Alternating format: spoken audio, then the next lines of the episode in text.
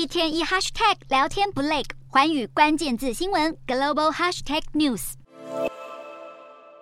美国这几年挥起大刀，先后对俄罗斯、中国、伊朗等国家祭出金融制裁。只是这看似霸气的举动，最后可能会害到自己吗？美国财政部长叶伦接受美国有线电视新闻网 CNN 专访时，提出三大重点：首先，美元相关的经济制裁有削弱美元霸权的风险；再来，美元是极度有用的工具，应该明智且有条件的使用；另外，美国有盟友支持，联盟的伙伴共同祭出制裁。叶伦也强调，目前还没有其他国家可以取代美国建健全和高流通性的资本市场。根据环球银行金融电信协会数据，美元在一月仍旧囊括全球约百分之八十五的金融交易，人民币仅占百分之四点六。尽管和去年二月的百分之一点八相比，有超过一倍的显著成长。尽管如此，美国仍不能掉以轻心。近年来，人民币积极挑战美元霸权地位。中国不但和俄罗斯在战略上合作，也和伊拉克、巴西达成人民币贸易协定。国际对于美元武器化的不满，让多国开始思考去美元化的可能性。人民币也因此见缝插针，试图趁势而起。美国如果持续使用美元作为政治武器，恐激化其他国家采取替代货币方案。